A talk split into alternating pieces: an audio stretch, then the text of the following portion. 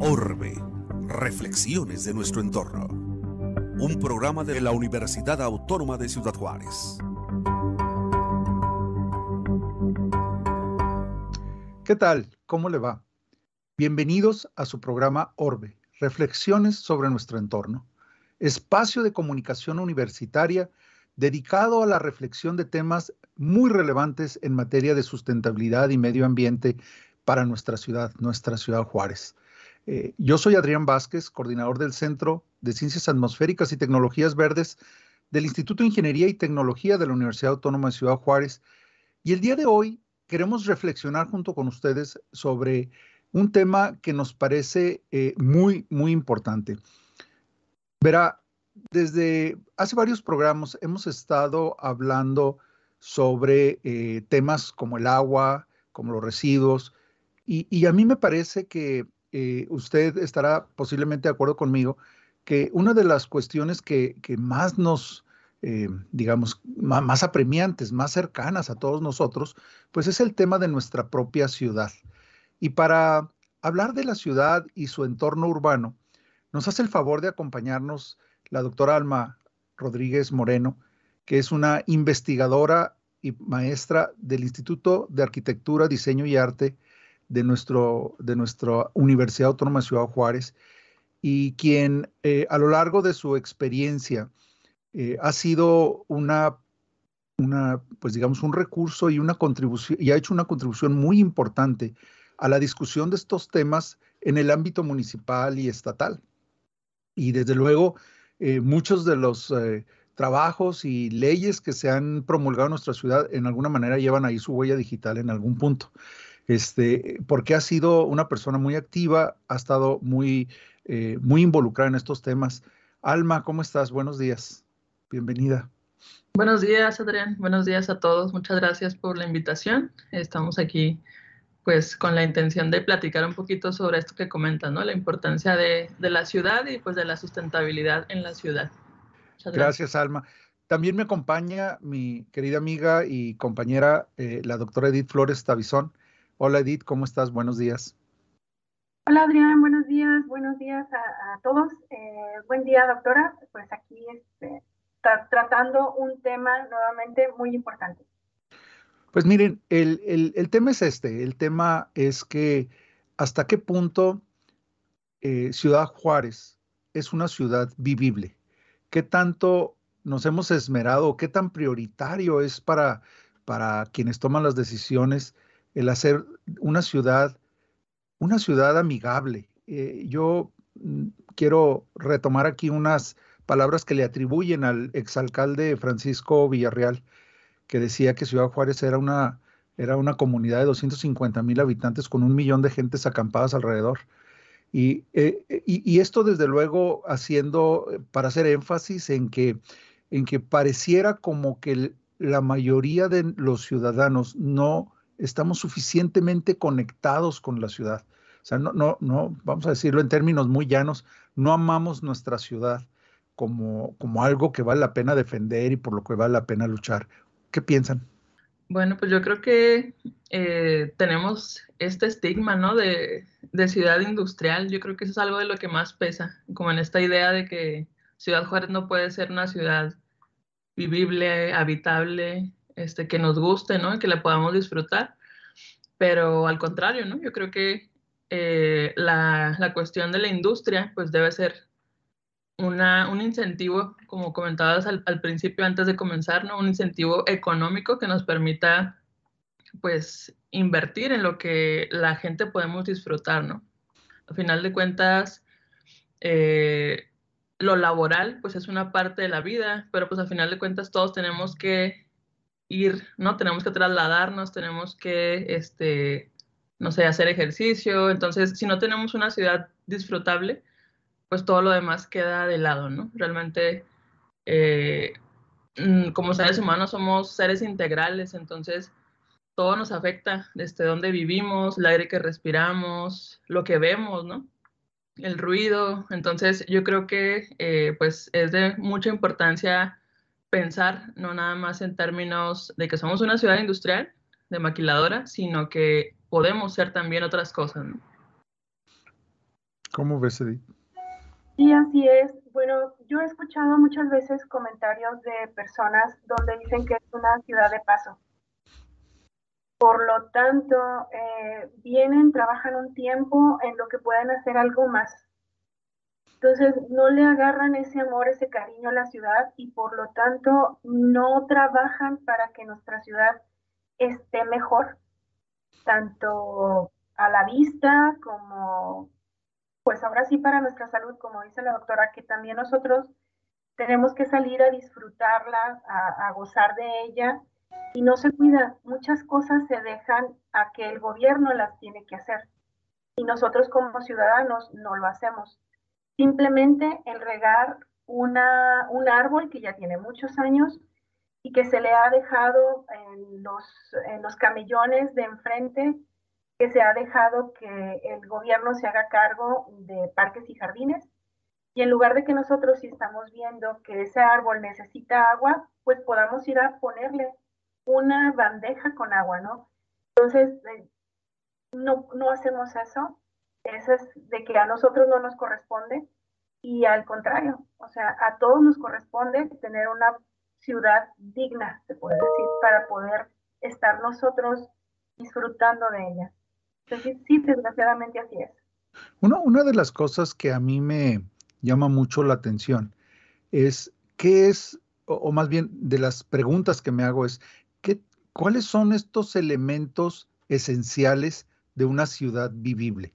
O sea, ¿cómo definiríamos, cómo encontraríamos aquellos aspectos, o por lo menos los más importantes, que tendrían que mejorarse o sobre los que tendríamos que trabajar para darle a nuestra ciudad otra cara, otra fisonomía, eh, generar una ciudad en donde podamos eh, decir, bueno, la ciudad está progresando porque la infraestructura en Raya ha estado mejorando.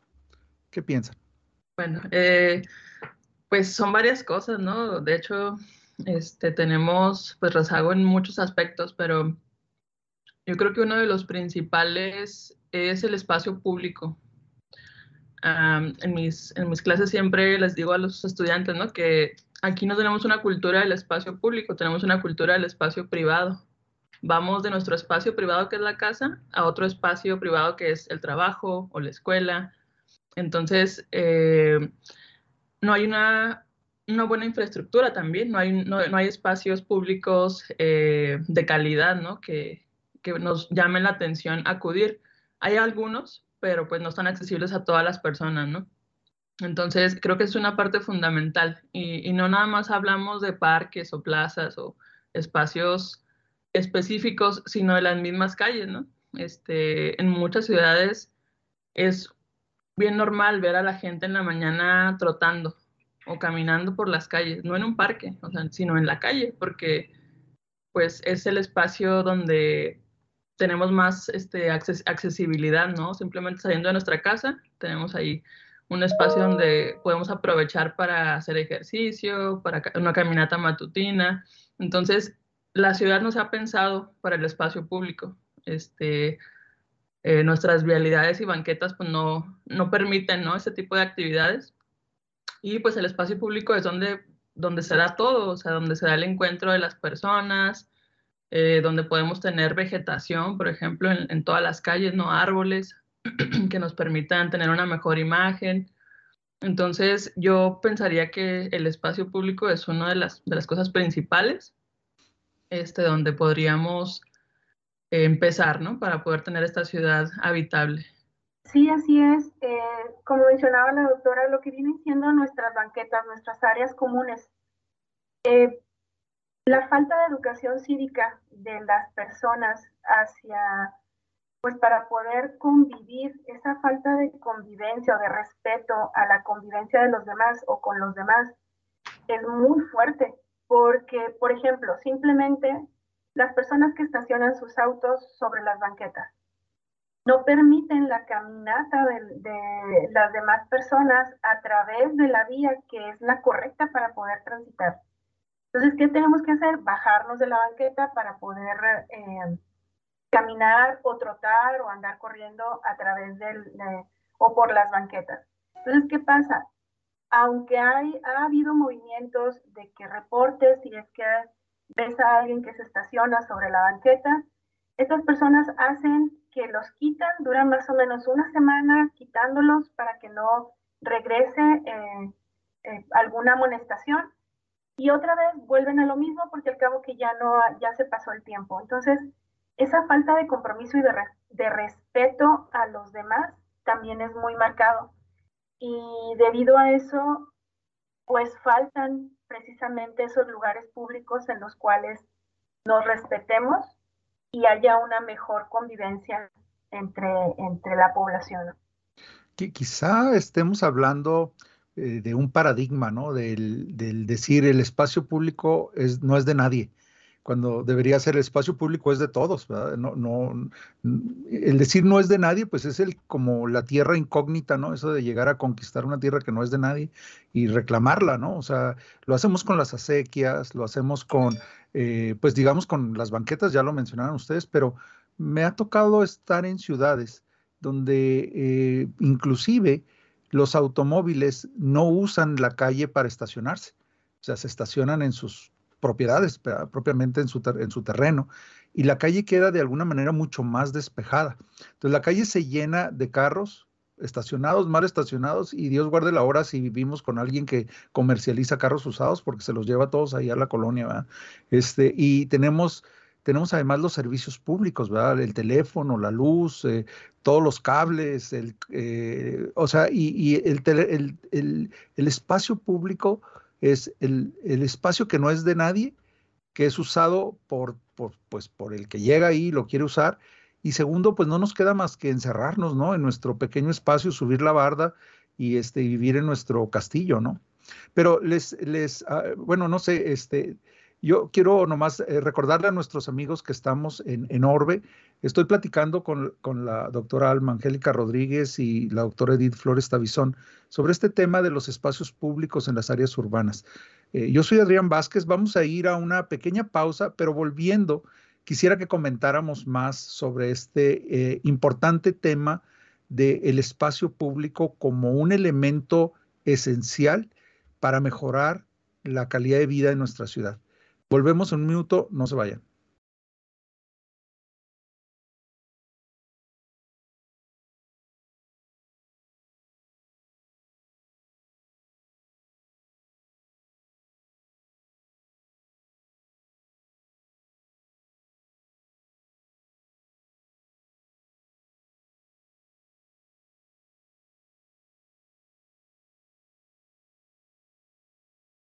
Hola, ¿qué tal? Muchas gracias por seguir con nosotros. Esto es Orbe, reflexiones sobre nuestro entorno.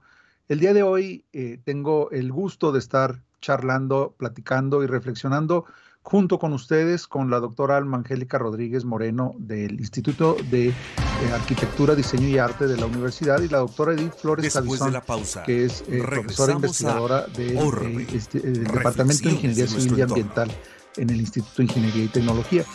Y estamos platicando sobre este tema de los espacios públicos, que, que al final terminan con, no tenemos una valoración propiamente como un espacio común, como un espacio que nos pertenece a todos.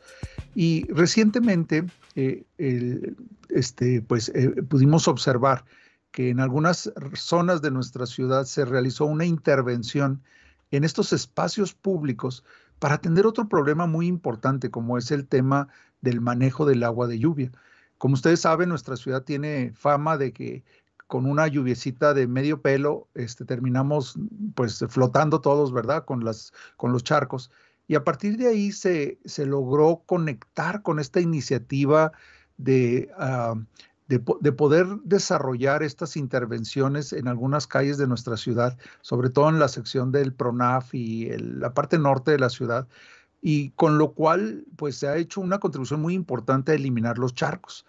Pero hemos tenido un debate muy intenso eh, sobre estas intervenciones, especialmente por esta, ¿cómo diríamos? Eh, hacer una, un, reclamo sobre el uso que está haciendo de las áreas públicas. Eh, estoy hablando sobre todo de estos pozos que se hicieron o zonas de captación de agua de lluvia en Avenida de las Américas y en algunos otros puntos de la ciudad. Y sobre eso, pues quisiera escuchar los comentarios de doctora Alma. ¿Cómo, cómo, lo, cómo, lo, cómo lo evalúas? Pues eh, es interesante, ¿no? Esta, pues esta polémica que surgió. A final de cuentas, eso es la, la vida pública, ¿no? Siempre va a haber eh, ideas pues que, nos, que no concuerdan, ¿no? Este, todos tenemos una opinión. Pero sobre este tema en particular, eh, lo que comentas del espacio público, ¿no? Que creo que de ahí parte. Este, tenemos una idea de espacio público o del espacio público de la calle como, eh, como un espacio destinado a un solo uso, que es al, al, flujo, al flujo vehicular, al flujo de personas, en todo caso caminando, cuando es posible.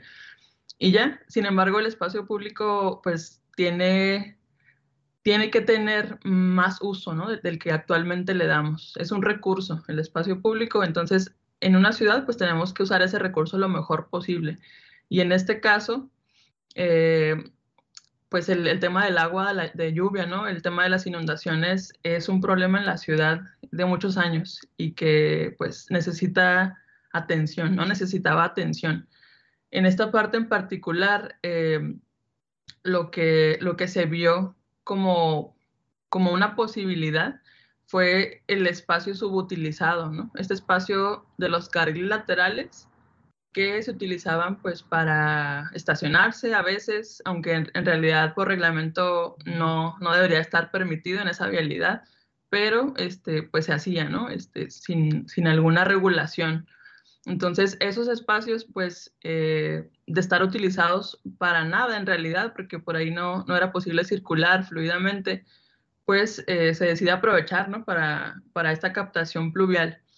Y creo que, eh, pues, es un, es un cambio de paradigma, o sea, es una, una, infraestructura que nunca habíamos visto, ¿no? Y que genera como esta inseguridad, o sea, de si va a funcionar o de si realmente es lo que necesitamos pero creo que es un aprendizaje, o sea, como, como sociedad y como ciudad, eh, no, digo, no es un experimento de que nadie lo había hecho, en muchas ciudades se hace, ya casi, casi por, eh, por normativa se, se, se, incluye esta infraestructura en las calles, en las banquetas, y pues creo que es un paso como para, para empezar a ver ese recurso del espacio público como algo más que un espacio para el flujo de vehículos.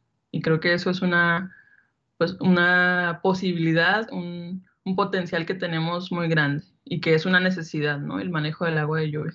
Sí, yo, yo considero que estos espacios que se ocuparon con estos captadores de, de agua de lluvia en, en, estas zonas fueron muy importantes.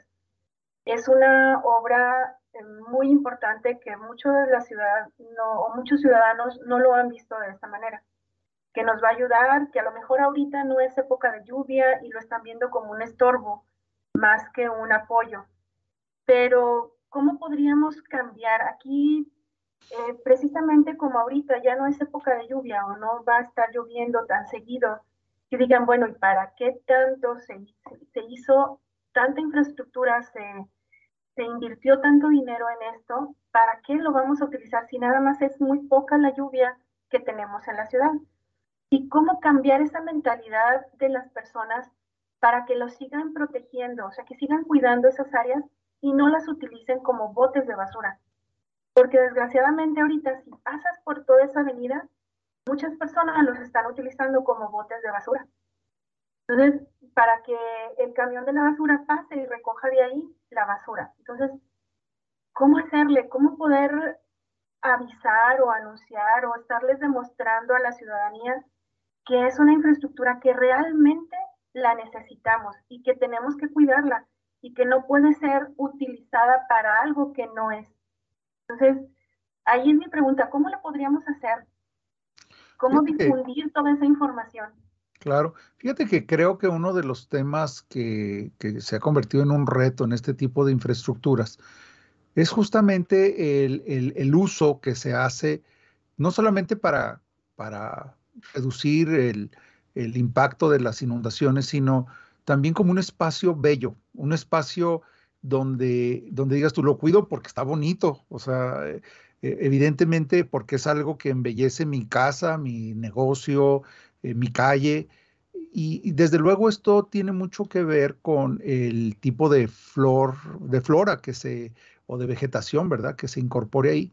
E, el diseño yo creo que tiene un, buen diseño, pero desafortunadamente en la ciudad no tenemos viveros de plantas nativas. O sea, la, idea aquí, eh, justamente lo que tú decías, ¿no? O sea, no estamos en temporada de lluvias, habrá que regar o darles un apoyo de riego a las plantas, pero, pero es difícil para una planta sobrevivir a una planta, digamos, de, del sur o una planta de otras latitudes, que puede ser muy bonita, muy verde y todo, pero que no está adaptada al, desierto de Chihuahua.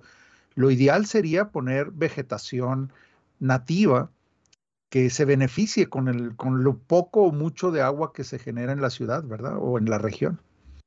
Sí, este, esta parte de la, de la vegetación yo creo que pues es, es importante. Eh, nuestras calles no tenemos como esa, ese gusto de ver flores, por ejemplo, es bien raro. Entonces, eh, en esos jardines se, se, buscó ¿no? incorporar pues el, las flores, que es algo que está fuera de nuestro paisaje normal ¿no? en, las calles. Y, yo creo que se puede, este, también esta idea de que somos un desierto y que nada, nada puede florecer, ¿no? Y que somos un paisaje gris, también creo que no es tan acertado. Eh, la vegetación del desierto es muy bonita también. Algunas plantas eh, incluso florecen, ¿no? Que a lo mejor no, no, no lo notamos, pero... Siempre hay especies floreciendo en el desierto todo el año. Exactamente, entonces yo creo que en cuanto a imagen urbana también sería muy, muy interesante que, aprovecháramos estos espacios, ¿no? Para, pues, incluso para conocer, o sea, la flora nativa este, que tenemos, ¿no?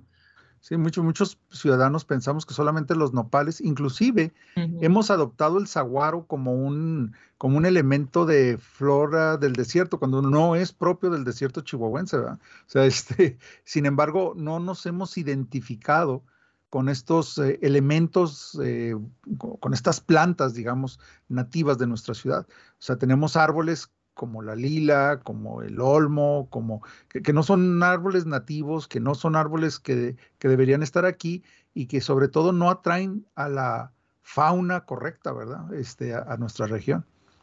Y que consumen muchísima agua, ¿no? sobre todo. Sí, pero como queremos ver nuestra ciudad verde, o sea, al final de cuentas queremos ver más, algo que embellezca un poco más nuestra ciudad, pues traemos plantas que no son realmente, de, que no son nativas. Y ahí estamos tratando de hacerlas que crezcan, que crezcan, que crezcan. Llega un clima extremo y, ya nos echó a perder todo el trabajo con esa planta, precisamente porque no son nativas, pero también precisamente porque no hay una difusión correcta de cuáles sí y cuáles no. Y como en los viveros hay tantas plantas que se traen del sur y que las vemos tan bonitas, pues a fuerza queremos que nuestra casa también crezca y que se vean bonitas igual como las podemos ver en el momento en que las compramos. Porque al comprarlas están muy bellas, muy bonitas, muy verdes, muy floreadas. Y cuando llegan a nuestra casa y empezamos a querer adaptarlas y empezar a, a manejarlas, pues no es lo mismo, ¿no? Entonces, eh, sí también falta ese conocimiento o esa eh, difusión de qué plantas podemos utilizar y para que de todas maneras siga bella nuestra ciudad con plantas que realmente puedan tolerar eh, nuestro clima extremo. Pues aún nos falta intervenir en, en, muchas zonas de nuestra ciudad, sobre todo en la parte más vieja, en la zona de, de la Melchoro Campo, de varias colonias que típicamente se inundan, ¿verdad? Y que son verdaderas lagunas cuando tenemos eh, suficiente agua y lluvia. Y, la verdad es que creo que eh, en el conjunto de obras eh, y que, sucedieron prácticamente en el mismo tiempo de cuando se están haciendo la construcción de las líneas troncales, pues hicieron que mucha gente se sintiera sintiera que era demasiado para soportar, o sea, en términos de, de la disrupción pero pues, pues son cosas que yo creo que como dicen ustedes, vamos a ir a aprender, no solamente no, a tolerarlas, sino empezar a disfrutarlas y ver el beneficio y el potencial que tienen, ¿verdad? Sí, y, yo creo que esta cuestión de, que el agua de lluvia, pues antes, o más bien lo que se sigue haciendo en la mayoría de la, de la parte de, en las calles de la ciudad, pues es que el agua se va a donde no queremos, ¿no? O sea, el drenaje, o está en las calles ahí, está impidiendo la circulación, entonces que esa agua pues no sea un enemigo, ¿no? Que lo podamos ver como un amigo que nos va a ayudar a tener una mejor imagen urbana y pues a, tratar de recuperar ese recurso este, que necesitamos, ¿no? Que es el agua, este, los mantos, a final de cuentas es un recurso este, pues, pues no renovable, ¿no? El agua, el agua potable, entonces el agua que, que, podemos beber en algún momento. Entonces aprovecharlo lo mejor este, que podamos. Déjenme comentarle a nuestro auditorio que Ciudad Juárez en este momento tiene aproximadamente, vamos a decir, en promedio, 5 metros cuadrados de áreas verdes, y eso de verdes lo pondría así entre comillados, por cada habitante. Sin embargo, una ciudad, para que sea, para que esté dentro de los índices de sustentabilidad o de, de apropiados, requiere el doble, requiere 10 metros cuadrados por habitante. Pero con qué agua los vamos a regar.